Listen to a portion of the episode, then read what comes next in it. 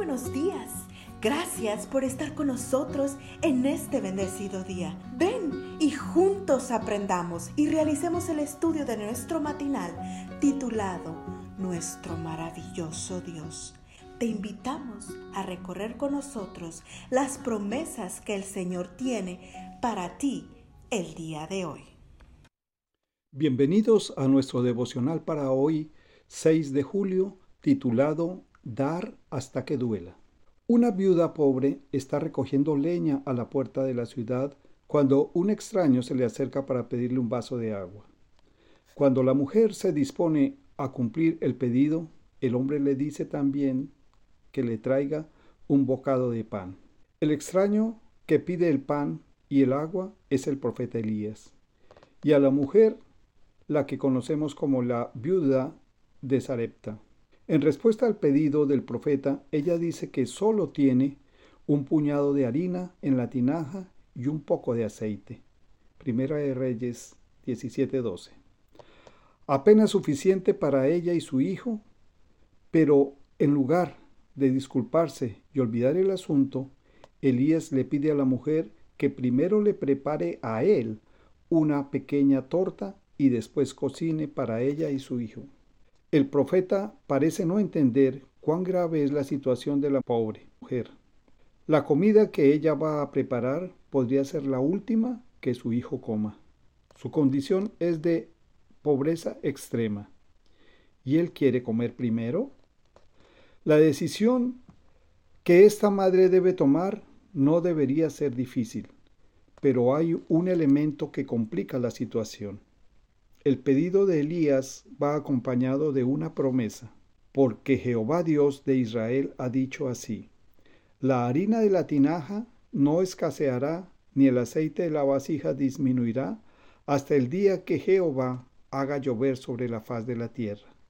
Primera de Reyes 17, del 8 al 14. Ahora la situación se convierte en un dilema de vida o muerte. ¿Comerá ella su última, su última comida y morirá? ¿O creerá la promesa y vivirá? Al final, la mujer decide confiar en la promesa. ¿Cuál fue el resultado? Dice la escritura que la viuda fue e hizo como le había dicho Elías, y comieron él, ella y su casa durante muchos días. No escaseó la harina de la tinaja, ni el aceite de la vasija menguó, conforme a la palabra que Jehová había dicho por medio de Elías. Versículos 15 y 16. ¿Tiene este antiguo relato alguna lección para nosotros hoy? Hay por lo menos dos. La primera se relaciona con el desafío de la fe. No importa cuán problemáticas sean las circunstancias por las que estemos atravesando, hemos de creer que Dios no nos dejará solos. Sus promesas son seguras y se cumplirán en el momento de mayor necesidad. La segunda lección tiene que ver con el privilegio de dar. No importa cuán difícil sea nuestra situación financiera, siempre habrá ocasión para compartir lo mucho o lo poco que tengamos. ¿Qué promete Dios cuando damos? Lo que dice nuestro texto para hoy, denles a otros lo necesario y Dios le dará a ustedes lo que necesiten. Oremos. Señor, hoy quiero compartir tus bendiciones con quienes me rodean.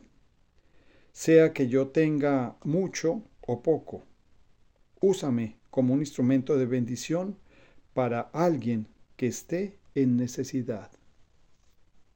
Tengamos un bendecido día. Cada día Gracias Dios por darnos la tranquilidad necesaria